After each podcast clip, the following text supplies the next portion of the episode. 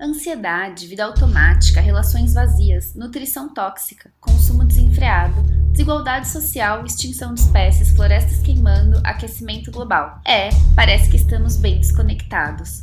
Nossa visão de mundo e maneira de levar a vida já não se sustentam mais. Mas será que não tem jeito de fazer diferente? O que podemos aprender de novo? Ou talvez resgatar saberes antigos hoje esquecidos? Em meio à complexidade do mundo atual, regeneração é um convite para explorarmos juntos formas de viver a vida de um jeito mais conectado e coerente com a dinâmica da Terra.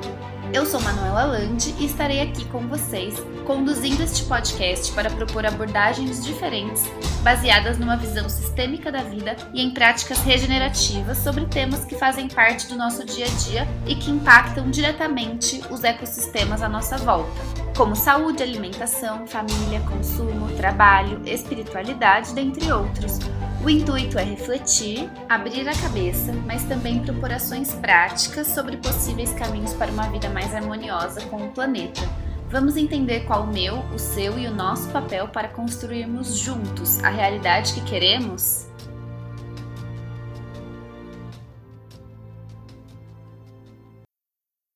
Hoje vamos falar sobre o sagrado feminino e sobre como os ciclos que existem na natureza são espelhados no corpo da mulher por meio do ciclo menstrual. Afinal de contas, nós também somos parte da natureza. Ao entender esse funcionamento do nosso corpo, a gente ganha um autoconhecimento fundamental para fazermos as pazes com o nosso feminino. Não é à toa que hoje, numa sociedade completamente desequilibrada em relação às forças do feminino, onde predomina a visão patriarcal, meninas e adolescentes aprendem desde cedo que é horrível menstruar. Mas hoje a gente vai ver que de horrível não existe nada. Pelo contrário, a gente vai entender a beleza que existe quando a gente deixa o sagrado feminino fluir em nós e aprendemos a observar o nosso próprio funcionamento biológico e emocional.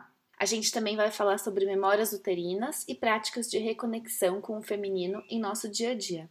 Então, para trazer luz a esse papo, estamos aqui hoje com Adriana Benazzi Piranda, que é médica, ginecologista e homeopata com especialização em medicina ayurvédica, além de estudiosa da medicina tradicional chinesa. A Adriana também é uma estudiosa do sagrado feminino e facilitadora Moon Mother do The Womb Blessing, que é um grupo internacional que tem a intenção de despertar a feminilidade autêntica das mulheres a partir de meditações de benção do útero. Oi, Adriana, seja muito bem-vinda a mais um episódio aqui do Regeneração. É um prazer enorme estar aqui com você. Eu já acompanhei um pouquinho do seu trabalho e achei ele incrível. Então, estou muito honrada de estar aqui hoje com você. E você, como uma grande estudiosa aí do sagrado feminino, eu queria muito saber, dentro da sua opinião, o que é esse sagrado feminino que a gente está ouvindo falar cada vez mais. Oi, Manu. Muito obrigada pelo convite de eu poder participar aqui desse podcast. É uma honra para mim.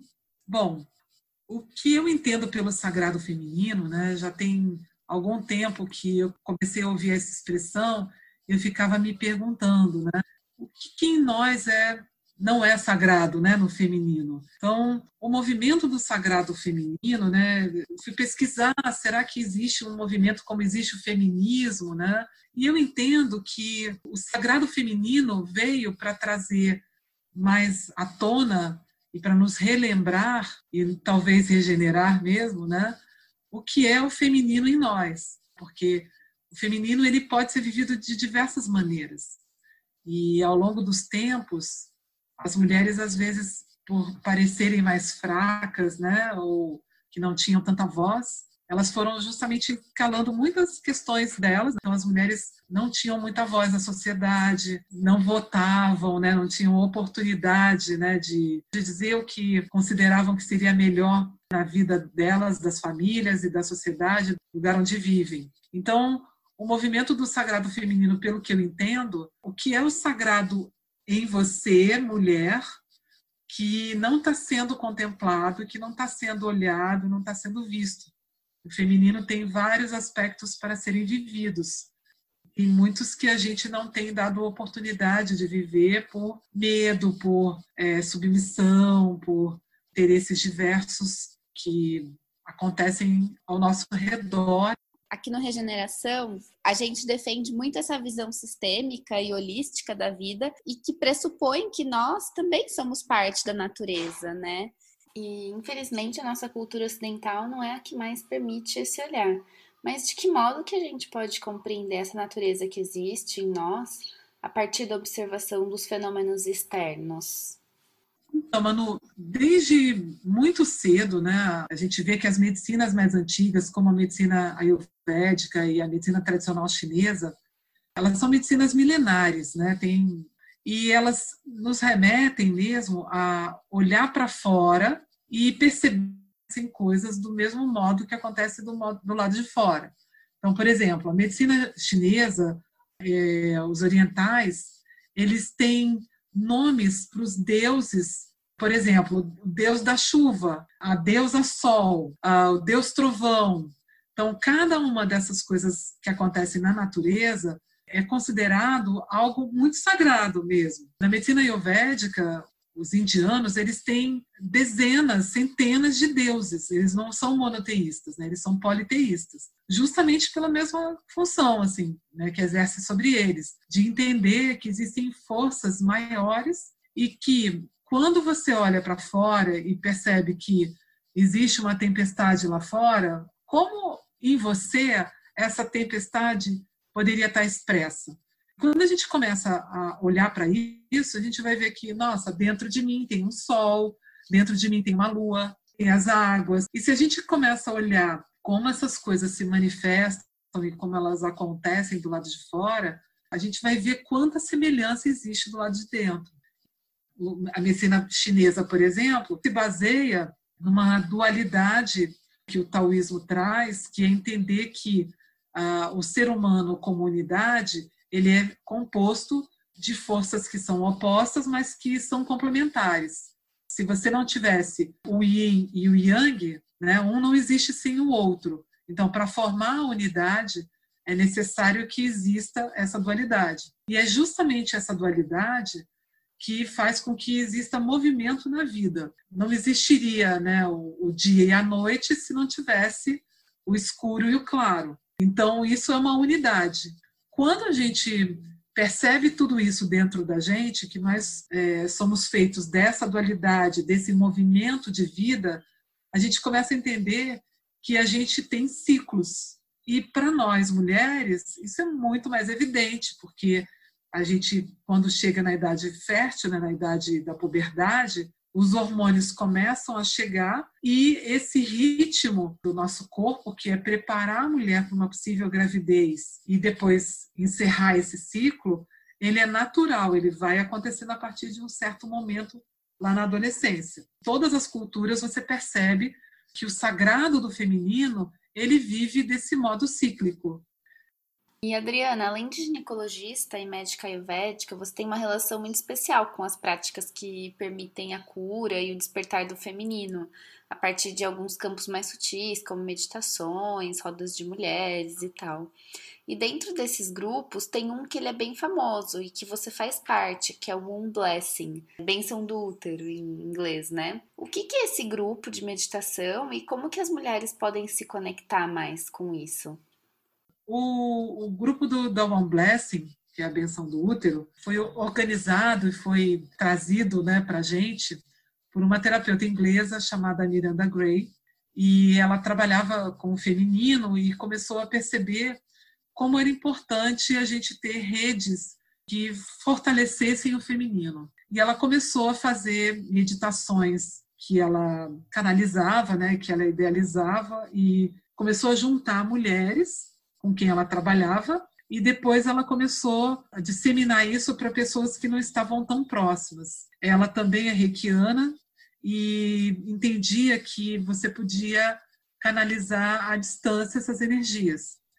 E então ela começou esse sistema da benção do útero, que a gente tem hoje em dia são cinco bênçãos mundiais, onde as mulheres se juntam no mesmo dia, em quatro horários, para meditar juntas no mesmo dia a gente chega a ter 250 mil mulheres mundo afora meditando juntas. Isso é muito poderoso, porque a gente sente né, o quanto que isso pode ajudar mesmo né, o mundo mesmo a vibrar numa outra sintonia, de mais amor, de mais parceria, principalmente de mais colaboração. E que isso pode nos levar a crescer bastante. A Miranda Gray também foi vendo que não era só a gente trabalhar o coletivo, né? Porque o coletivo parte do individual. Então, ela acabou desenvolvendo a bênção individual do útero e trabalhos com as mulheres mais individuais. E a base disso é a gente entender que a cada semana do nosso ciclo menstrual, a gente pode viver uma mulher diferente. Então é como se a gente vivesse uma deusa diferente a cada semana, e tudo isso é, faz parte do feminino que a gente é. Quando a gente não, não reconhece, não aceita né, todos esses aspectos do nosso feminino, a gente vai ficar brigando, entrando em conflito e resistindo, e isso só faz a gente perder energia e não seguir o fluxo da vida, que é esse fluxo da natureza, de um modo que a gente até colabore com a gente mesmo. Bom, acho que pelo que você falou, a gente entra agora numa parte muito interessante, que é poder entender melhor essa relação entre a natureza externa e o ciclo feminino, o ciclo menstrual, de que modo que a gente pode viver essa deusa semanalmente, como você disse. Essa maneira da gente entender que a cada semana a gente pode ser uma deusa, a Miranda Gray, que também estudou muito a psicologia junguiana, ela resolveu dar nomes para esses momentos né, do nosso ciclo que Jung chamou de arquétipos. Né? Então, a gente usa também essa terminologia dos arquétipos. E como que a gente organiza né, esses arquétipos? A gente pega essa analogia com coisas no, na natureza que também tem quatro fases. Como a gente tem as quatro fases do nosso ciclo, que seria a menstruação, o período pré-ovulatório, a ovulação e depois o período pré-menstrual. São quatro momentos. Na natureza, a gente já sabe, que é muito óbvio, que a gente tem as fases da Lua e a gente também tem o ciclo da Terra, que são as estações do ano. Então a gente coloca isso tudo junto, faz uma analogia disso tudo, porque a gente acaba conseguindo entender melhor na gente o que está fora. É, a natureza que está lá se expressando nos seus ciclos, que para a Lua tem 28 dias mais ou menos, e que para a Terra tem um ano, a gente pode perceber também isso acontecendo com a gente, seja num ciclo de 28 ou até também no ciclo de um ano. Como é que isso se organizou? Eu gosto sempre de começar pela primavera e pela lua crescente. Então, dentro dessa analogia, né, a lua crescente e a primavera, elas seriam equivalentes ao período pré-ovulatório, ou seja, o período que vem a seguir da menstruação. Se a gente pensar sobre a primavera, né, o que está acontecendo ali naquele momento? As sementes que estavam embaixo da terra, no frio, aquele momento mais seco né, do ano, quando começa a primavera, começa a chover. Os dias começam a ficar um pouquinho mais longos, e aí a gente vai tendo mais chuvas. Nos lugares onde é muito frio, onde tem neve, é o momento do degelo. E aí a água vai penetrando na terra, vai hidratando essa semente e vai dando condições de que internamente aquilo que era o interior da semente vai se multiplicando e vai trazendo a força do broto que vai saindo para fora, vai rompendo a casca e vai trazendo um novo para a vida. Então, este momento da primavera e da lua crescente é um momento de muita energia de sair para fora, o momento dos inícios, é onde tudo vai ter esse movimento mais yang, começa o movimento yang. Se a gente pegar o nosso ciclo de vida, seria justamente equivalente à adolescência, né, à puberdade, que é o momento onde a gente está saindo para fora, está vindo esse broto daquilo que a gente realmente é. Esse momento, na adolescência, a gente está querendo o quê? A gente quer conhecer tudo, né? A gente quer fazer repertório, a gente quer conhecer pessoas, a gente quer ter experiências, conhecer lugares, saber como tudo funciona, como tudo se relaciona. Então esse é o momento, né, onde a gente tem bastante energia. Então no ciclo menstrual, depois da menstruação passando um pouco, parece que tudo começa a ganhar ânimo mesmo. A Miranda Gray chamou esse momento do arquétipo da donzela, fazendo essa referência mesmo à adolescente, que traz esse, essa energia toda de, de força, de início, né? E de desbravar coisas. A donzela, ela também é uma ótima planejadora, ela consegue se organizar para coisas. É o momento de iniciar projetos. daí a gente gradualmente vai crescendo, quer dizer, broto vai crescendo e ele vai vindo para tomar corpo, né, para florir, né, para desabrochar. E para isso a gente precisa o quê? Ter muitas raízes, né? A gente precisa aprofundar nossas raízes para a gente ter base, ter estrutura. E as raízes fazem com que a gente é, se relacione. Então, a gente passa para um outro momento, que é o verão, e que equivale também à lua cheia, em que, ao mesmo tempo que a gente está tendo mais raízes, a gente também está expandindo para cima e está ficando bem luminosa. É um momento em que o sol vai estar tá mais alto, né? no verão vai estar tá tudo mais quente, vão ser os dias mais longos, as coisas vão estar mais claras. Então, a mulher fica mais radiante, ela fica mais é, até sensual. É o momento da ovulação. Então, o que, que acontece no momento da ovulação? Né? Uma mulher sabe que está ovulando porque geralmente ela tem uma lubrificação vaginal maior, é um momento onde tem aquele muco cervical que, que sai às vezes pela vagina, é, tem um desejo sexual maior. Algumas mulheres, quando ovulam, sentem uma dorzinha de um lado ou do outro dos ovários, sinalizando isso. Como é o momento onde a gente está mais fértil, a gente vai ter um desejo por encontrar com alguém, né? E às vezes não é só encontrar com uma única pessoa, mas às vezes é sair para, encontros em grupos, de, de, celebrar coisas, né? No verão, todo mundo vai para fora, a gente quer se encontrar, quer celebrar. Para a gente aqui no Brasil é o momento das festas de fim de ano, então sempre isso está relacionado. Tem o carnaval também no verão, tem uma coisa muito de celebrar a vida ao ar livre. E não só isso, né? tem também essa coisa do cuidar para que o fruto possa realmente ser generoso. Então, essa fase é tanto uma fase onde, depois de ter um, início de crescimento, é uma fase de desenvolver coisas. A Miranda Gray chamou essa fase da fase da mãe, é o arquétipo da mãe. E engloba a fertilidade, a sexualidade e também a essa questão de que a mãe ela vai nutrir e vai cuidar para que tudo possa se desenvolver e gerar bons frutos. Quando a, a mulher se dá conta disso, é um momento onde ela vai estar realmente mais radiante, mais objetiva, vai estar muito mais claro o que ela tem que fazer, a fala dela vai estar mais clara, vai estar mais assertiva. Então, se você precisa apresentar um trabalho em público, você precisa se apresentar, vai apresentar um TCC, vai pedir aumento para o chefe, para o patrão, lá, sei lá. É esse o melhor momento de fazer isso. Por quê? Porque a gente vai estar aproveitando o que a natureza está fazendo com a gente. Os hormônios fazem isso. É quando a gente tem um pico hormonal em que a gente vai ter muito mais disposição para todas as coisas. Inclusive, é o ponto de maior disposição física que a mulher tem. É justamente o auge é onde a gente vai estar no extremo yang. Então, tanto a fase da donzela quanto a fase da mãe são movimentos yang. Quando você está no extremo do verão, você está no extremo do meio-dia também, equivale à mesma coisa, a lua cheia. Então é o ápice. E daí a gente vai começar o caminho para o yin, porque a unidade ela é composta de partes iguais de yin e yang. E isso é o equilíbrio da vida. Então, o que, que vai acontecendo no, no momento yin? O momento yin é o momento da constricção, quer dizer, tudo vai para dentro, enquanto que o yang é a extroversão. A gente tem um momento mais yang, que é a donzela e a, a mãe, essa energia que se expande, que ela vai do centro para a periferia. O que a gente vai começar a partir de agora vai ser o movimento de ir para dentro.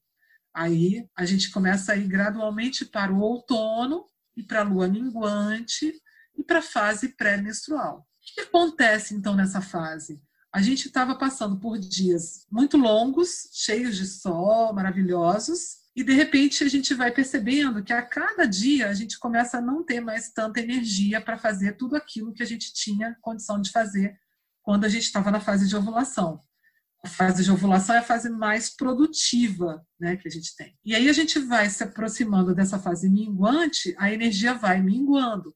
Então, gradualmente, a cada dia, é como se aquela energia toda que foi crescendo, ela começa a ir, ser um pouquinho menor. Essa é uma fase onde a gente precisa é, otimizar as nossas energias, porque a gente não vai ter condição de fazer tudo o que a gente estava fazendo com a mesma desenvoltura. Então, é uma fase onde a nossa criatividade pode estar muito acessível, é tudo uma questão da gente se centrar e não ficar brigando com a gente mesma de que a gente deveria produzir do mesmo jeito que a gente estava produzindo antes. E essa fase ela pode ser uma fase que pode gerar muitos conflitos, sejam conflitos internos ou conflitos externos, porque a gente vive num mundo de muita produção. Só que nesse momento onde a gente começa a se dar conta que a gente não tem mais tanta energia, a mente também vai começando a ficar meio embaralhada, né? Porque a gente vai perdendo foco um pouco, sabe, do, do caminho que a gente tem que fazer. A gente estava com várias coisas para fazer ao mesmo tempo e a gente fica meio assim, tipo, então, vou dar prioridade para o quê? E aí começa a nossa, as nossas dúvidas, os nossos dilemas, às vezes muitas resistências, e é uma fase bem difícil, né? Porque o, o, a nossa TPM, que a gente fica falando né, sempre, né? Da, Meu Deus, o que eu faço com essa TPM? Muitas mulheres né, chegam para mim, às vezes, no meu consultório, dizendo assim: eu não aguento, eu não me aguento mais.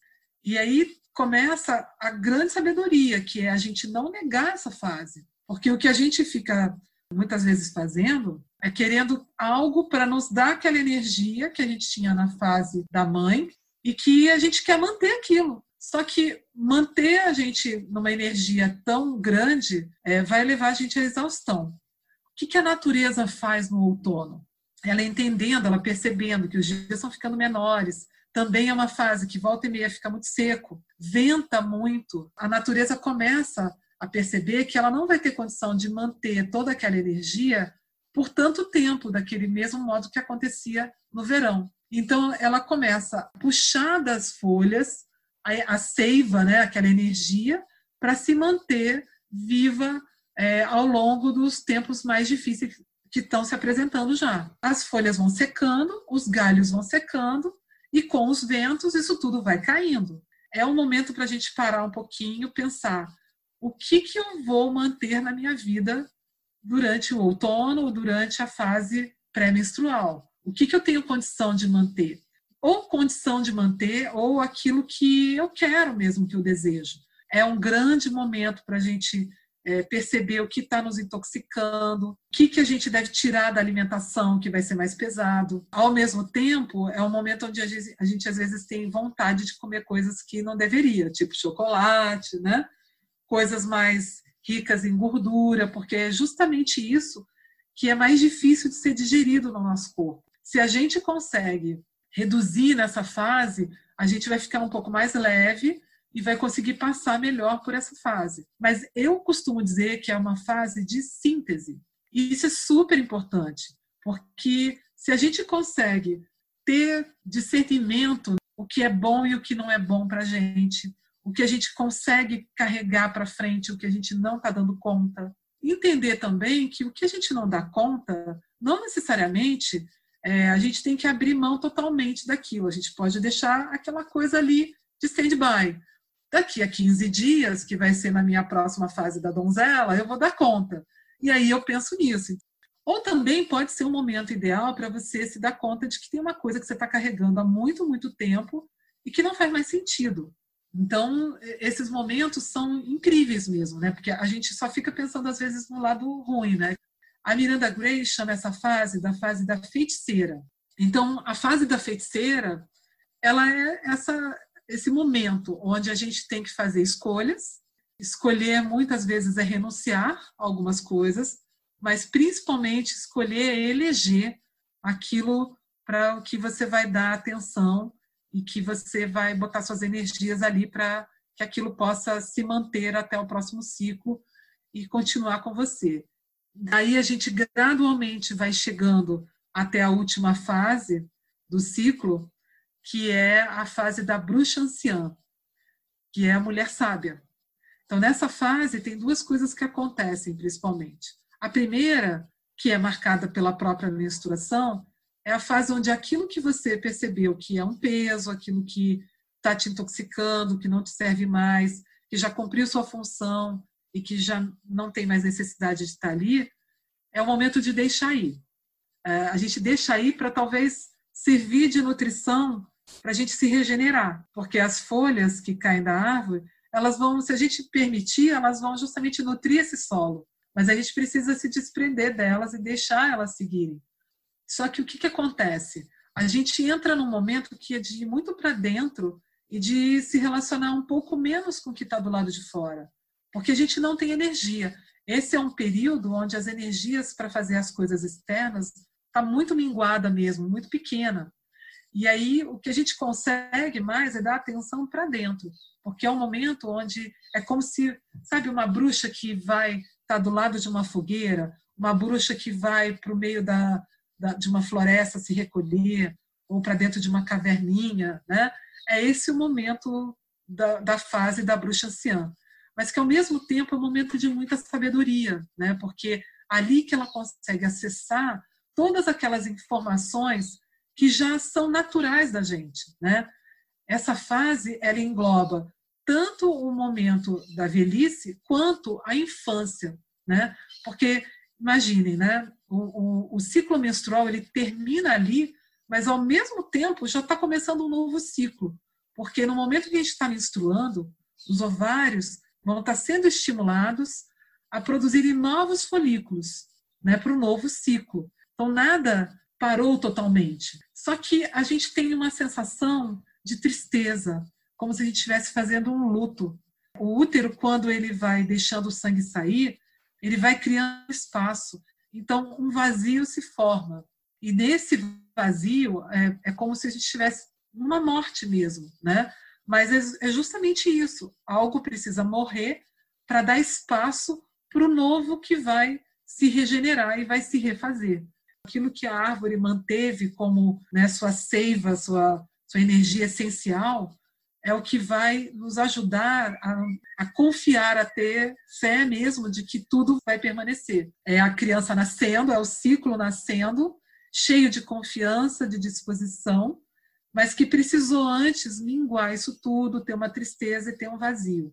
Ao mesmo tempo né, que a gente está nesse vazio, que pode parecer né, um, um luto, tenho muita sensibilidade. E eu sempre gosto de dizer também que essa sensibilidade que a gente fica quando a gente está menstruada, quando a gente está encerrando um ciclo, é um momento muito especial do feminino. Porque o grande poder feminino é ser sensível. Muitas vezes a gente está assim, ah, eu não queria estar tá sentindo isso, não queria estar tá passando por isso. Mas é justamente ali, nesses momentos mais yin, que a gente tem os insights, em que a gente tem a percepção de aonde a gente vai ter que dar o próximo passo, de para que direção, em que caminho, em que solo, em que terreno a gente vai plantar a semente. Na natureza, a, a fase né, da lua nova, que é essa fase do inverno, né, é o momento de você plantar sementes. A gente costuma dizer, inclusive, que a gente pode plantar a nossa lua. Né? Ao mesmo tempo que você põe uma intenção de limpeza na sua menstruação, você também põe uma intenção de plantar um sonho, de plantar um projeto, e aí a donzela vai vir e vai dar sequência a isso. Né? Mas é neste momento da bruxa anciã que os insights aparecem, que você tem a oportunidade de pensar e de analisar tudo aquilo onde você passou. Então, é uma fase onde vai estar muito fluido que você escreva coisas, que você faça um diário, que você possa ir para dentro, é, fazer coisas que não sejam coisas de ter atitudes muito físicas e de depois permitir que aí a primavera e a lua crescente venham e possam de novo iluminar, dar ânimo, dar andamento aos projetos para que as coisas possam se realizar. Então, esse é um, uma maneira da gente ver o nosso ciclo né? Mesmo uma mulher, quando ela entra na menopausa, ou eventualmente, se ela precisa fazer uma cirurgia para retirar o útero, ela continua sendo regida por esses ciclos, porque a lua continua lá fora. Né? As estações do ano continuam acontecendo.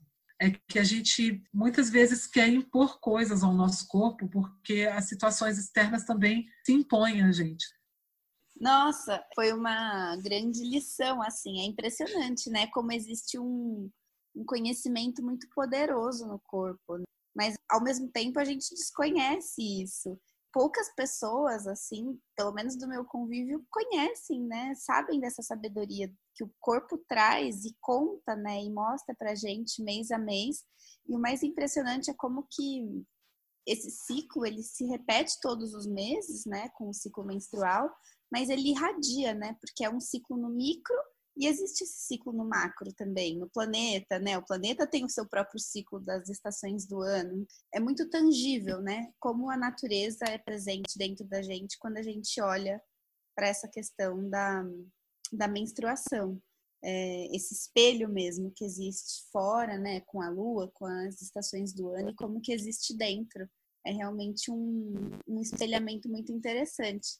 E a outra coisa que eu também acho muito interessante disso, que você trouxe, como que ter esse autoconhecimento de como a gente opera, de como a gente tá, né, nessa própria performance interna em cada fase do ciclo, isso pode ajudar muito na nossa vida, na execução das tarefas, né, do dia a dia, do trabalho, nos relacionamentos é realmente um conhecimento que ele precisa ser difundido, né? Nesse sentido de não só mulheres, mas os homens. Eu fico pensando, se as empresas soubessem disso, se a mente das corporações, dos empregadores soubessem disso, eles saberiam otimizar muito mais a força de trabalho que eles têm, né? Saber dividir quando é hora de fazer reunião, quando é hora de tomar decisão, quando é hora de refletir, de planejar um projeto, quando é hora de encerrar e começar algo novo, se a gente tivesse mais esse conhecimento, que é um conhecimento livre, porque ele é, ele é fato, ele é do nosso próprio corpo, ele é da natureza, a gente seria muito melhores, assim, nesse sentido de, de viver o dia a dia e sentiria muito menos essas dores, né? esses empecilhos. Nossa, hoje está travado, o negócio não flui, não estou criando, não está saindo, não consigo, não quero trabalhar. A gente saberia passar por esses momentos de uma forma mais respeitosa com o nosso próprio corpo. Muito, muito bacana. Perfeito isso, Manu. Pessoas que trabalhem né, de um modo onde não, não dá para viver ciclicamente, elas vão estar tá muito solicitadas, muito exigidas de que nessas fases aí da feiticeira e da bruxa anciã, elas tenham que trabalhar e que produzir, que entregar tanto quanto nas, nas outras duas fases, né? É claro que a vida né, atual da gente parece que está assim, né?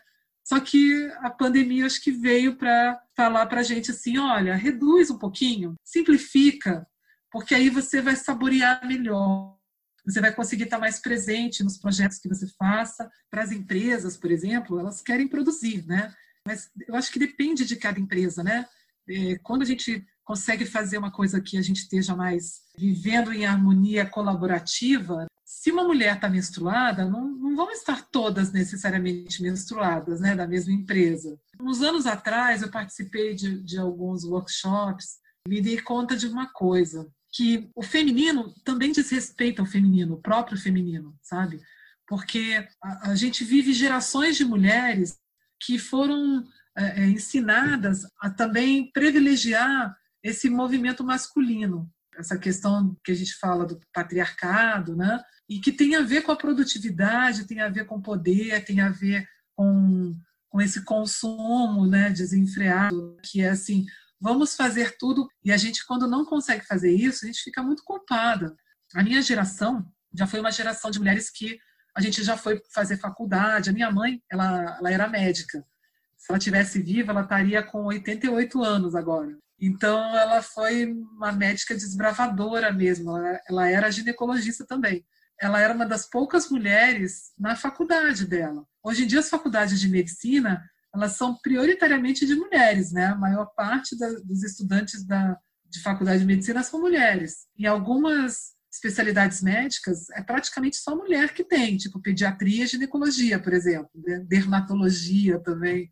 Isso já mostra que a mulher já conquistou muitos espaços e muitas coisas. Mas a gente ainda vive num mundo onde a mulher, né, ela parece que tem uma obrigação de determinados papéis. Então, se os homens, que também podem viver ciclicamente, se tem essa questão, será que os homens vivem ciclos também? Né? Eu já conversei com alguns homens sobre isso e eles dizem que sim, né?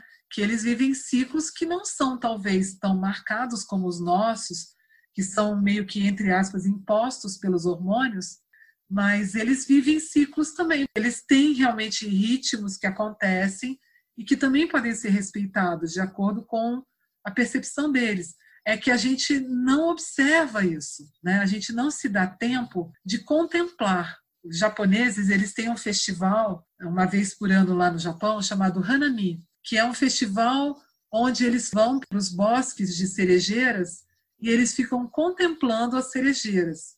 Eles ficam só olhando o movimento da, dos galhos e vendo a, as flores de cerejeira caírem. É uma maneira de valorizar a necessidade de você ter um tempo para contemplar, o momento onde você não está fazendo nada e que isso é super regenerativo e que, na verdade, você está elaborando, você está digerindo. É preciso isso para que a gente possa recarregar as nossas baterias, digamos assim, né, para seguir em frente. Se as empresas entendessem né, também esses movimentos cíclicos, eles entenderiam que poderiam orquestrar grupos de trabalho que tivessem mulheres e homens e que tivesse uma, uma, uma colaboração mútua. Porque é assim que é a humanidade, né? Se pudesse ter essa regência, né? É que às vezes a pessoa fica responsável ah, eu tenho que fazer isso, só eu faço isso. Então você fica sendo imprescindível. E aí pronto, aquela baita exigência em cima de você, e aí você não tem tempo de se regenerar. É, Adriana, essa questão dos ciclos é, me faz pensar como que é quando, por exemplo, as mulheres não estão necessariamente menstruando na lua nova, né? Que seria esse momento do inverno, do recolhimento. Se, por exemplo, uma mulher menstrua na lua crescente, que seria a fase da donzela, porque ela não está espelhada necessariamente com o ciclo da lua. O que, que a mulher pode observar? Como que é isso?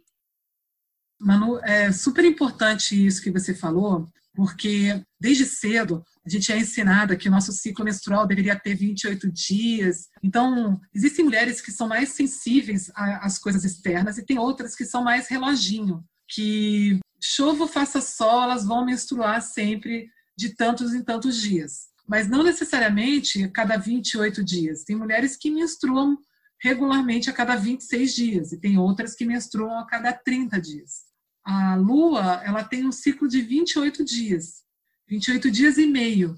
Então, se uma mulher está, por exemplo, menstruando a cada 26 dias, sempre vai adiantar um pouquinho o ciclo dela. Não vai ser exatamente na lua cheia ou na lua minguante, ou seja, né, a lua que for. Pode acontecer dela estar tá variando o tempo do ciclo. Isso quer dizer que ela precisa, de algum modo, olhar para algo que tem a ver com aquela fase. Quando a gente menstrua numa determinada fase, a menstruação ela diz que a gente está precisando olhar para dentro, ou seja, dar mais atenção de como a gente está lidando com aquela determinada fase. Poder se permitir observar isso. Ah, é, você está menstruando na lua crescente. A lua crescente tem a ver com o início das coisas, com, com o planejamento, com a fase né, de, de ter mais energia, e você está com a energia menor. Então, é que você está precisando olhar para o como você inicia as coisas. Se, você, se isso acontecesse durante a fase da mãe, né, teria a ver com você pensar como estão os seus relacionamentos. Você está precisando olhar para dentro na fase em que a lua está cheia, está precisando iluminar internamente aquele momento. que está dentro de você está precisando de muita luz. Você está menstruando naquela fase, é porque você está precisando olhar internamente para aquela fase.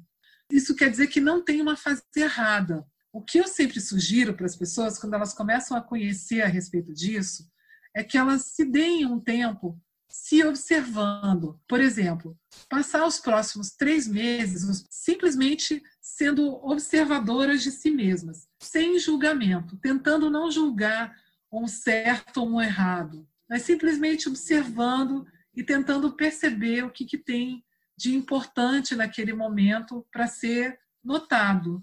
É, e fazer anotações mesmo, fazer um pequeno diáriozinho, né, ou botar numa agenda, seja do seu ritmo biológico, em termos do intestino, como funciona, como está sua fome, como está sei lá, seu interesse sexual, como está tá urinando normal, está dormindo bem, tem sonhado, não tem sonhado, como está a sua capacidade de, de, memorizar coisas, de se concentrar. Então, diversos aspectos do, do ser né, que você pode ir anotando ao longo das semanas para depois ir observando. Existem até algumas mandalas lunares, né? Algumas agendas que são desenhadas para a mulher ir anotando o ciclo da lua para ir fazendo esse registro depois poder comparar, olhando alguns meses em acumulado, esses padrões do humor, das questões físicas. Eu acho isso bem bacana também. Inclusive, é, tem tem umas mandalas para você registrar o seu ciclo menstrual que você pode imprimir na internet. Tem várias disponibilizadas de graça, não são agendas, são só as mandalas. Hoje em dia tem muitos aplicativos também, né, para você registrar. Muitas mulheres usam muito para se nortear a respeito do, do ciclo, da fase fértil, né, coisas assim também. É bem legal também. É, Adriana, e uma outra coisa que eu fico pensando, que eu acho que se conecta bastante com essa questão do feminino, é sobre as memórias uterinas. E aí o que eu te pergunto é o que são essas memórias uterinas e o que isso tem a ver com a saúde do corpo feminino. Muito legal isso também. Então, memórias culturais a gente sempre tem, né? Isso é muito evidente. O que é memória cultural? É a maneira como a gente é criada naquela família. É, eu lembro assim, a minha avó, por exemplo, ela dizia muito que a gente não deveria, quando tivesse menstruada, lavar a cabeça, andar com o pé descalço, né? E aí depois a minha mãe já foi, como ela foi ser médica e ginecologista, ela já dizia para mim que isso não tinha nada a ver. Mas na verdade o que a minha avó falava era uma coisa que ela também ficou sabendo da, da mãe, da avó dela, que era uma coisa de maneiras eh, da cultura popular tratar de determinados aspectos que às vezes são biológicos.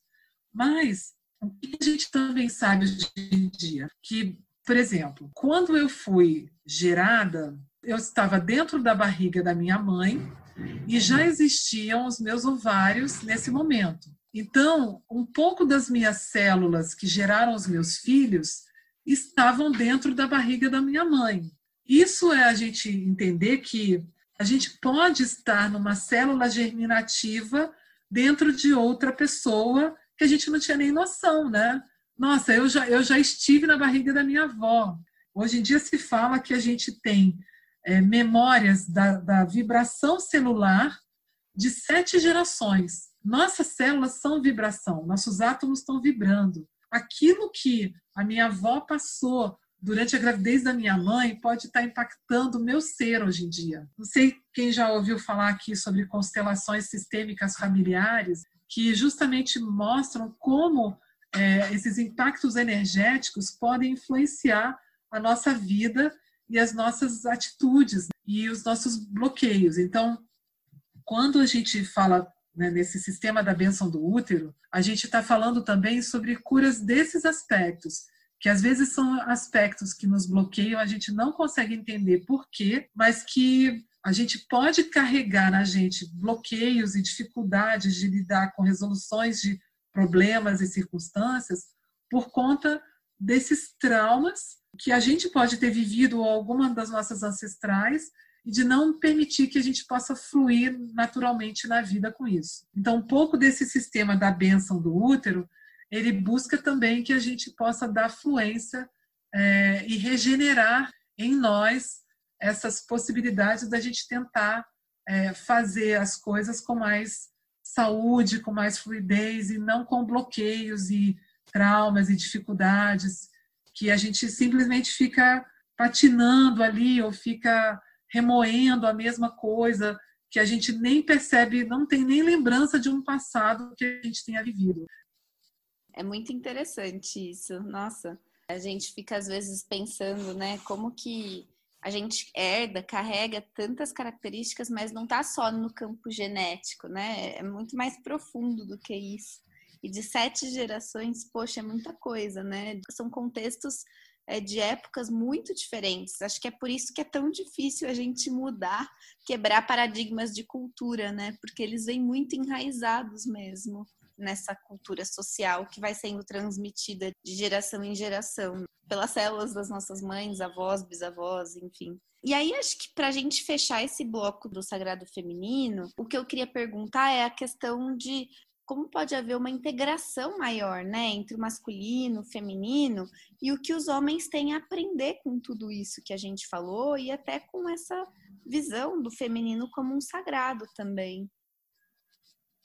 É, Manu, eu diria o seguinte, eu acho que, sei, eu tenho a felicidade de ter ao meu redor homens muito é, respeitosos, respeitadores, sabe, do, do feminino, que são homens mais sensíveis e que entendem que existe essa colaboração. Mas na sociedade de uma maneira geral, os homens eles continuam achando que as mulheres têm um determinado papel e que eles têm um outro papel.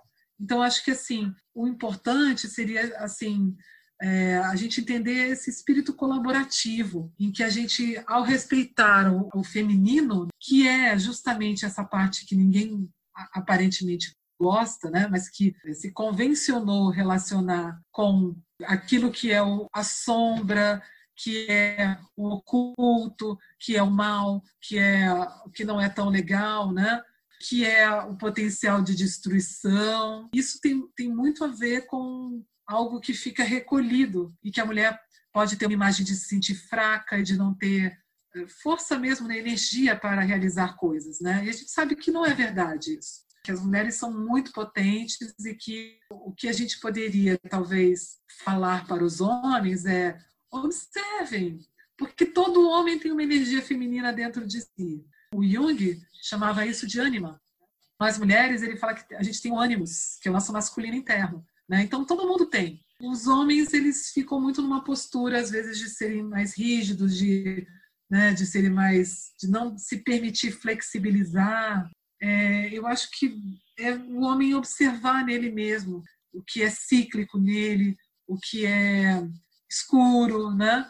E que tudo isso faz parte, que tem momentos que também precisa recolher, que precisa contemplar, que precisa dar um tempo e de assimilar mesmo né, essa postura feminina também, que tem um ritmo, que tem um ciclo. É, isso que você falou é muito real. Existe um masculino e um feminino dentro de todos nós, né? O yin e yang, que são as forças complementares que você já disse. É, na verdade, são polaridades que não existem soltas. E, mas eu acho que o ponto é que a nossa sociedade acabou pendendo mais para a força do yang e valorizando essa energia masculina. E aqui eu nem tô falando de gênero, né? De energia, força energética mesmo, que exige toda essa produtividade, olhar para o externo, ação o tempo todo, e que acaba rechaçando aquilo que é acolhedor, introspectivo, sensível, intuitivo. E daí a gente tem um certo desequilíbrio nessas forças, né? É, que acabam regendo a sociedade, o coletivo, e esse desequilíbrio afeta muito o feminino, mas o masculino também. É, agora, falando de gênero, os próprios homens sofrem muito com esse modelo patriarcal que a gente vive, né? O homem não pode chorar, não pode ser vulnerável, tem que ser forte o tempo todo, provedor. E isso gera uma exigência também, muita pressão. E dá no que dá, né? O machismo totalmente tomando conta aí das relações, enfim, todos os problemas que a gente já conhece. Mas assim, é, espero que com esse tipo de conteúdo, de conhecimento, cada vez mais a gente possa achar esse equilíbrio, é, buscar essa regeneração interna, fazer as pazes com esses traumas aí que a gente vem carregando e ganhar mais conhecimento, né, dessa natureza que existe dentro de todos nós. É uma honra ser mulher, né? Acho que a gente carrega dentro de nós esse dom da criação, poder gerar uma vida, acho que é a maior metáfora do poder criativo que a gente pode encontrar na natureza, assim, e nós mulheres podemos fazer isso. Então é acolher esse feminino, fazer as pazes com ele, deixar prevalecer o que ele tem de mais belo e, e juntos ir construindo uma sociedade mais igual e mais harmoniosa entre essas forças. E assim, queria te agradecer imensamente, foi muito bom, adorei te ouvir. Você trouxe muita luz para mim e acho que para todas as mulheres que vão poder ouvir desse podcast. Obrigada. Eu também adorei, adorei poder falar. Bom, pessoal, a gente finaliza aqui, mas como vocês viram, a Adriana tem muita sabedoria para compartilhar e nós vamos ter mais um episódio com ela, um segundo bloco para falar sobre cuidados do feminino a partir de uma visão da medicina integrativa. Então acompanhe e até o próximo episódio.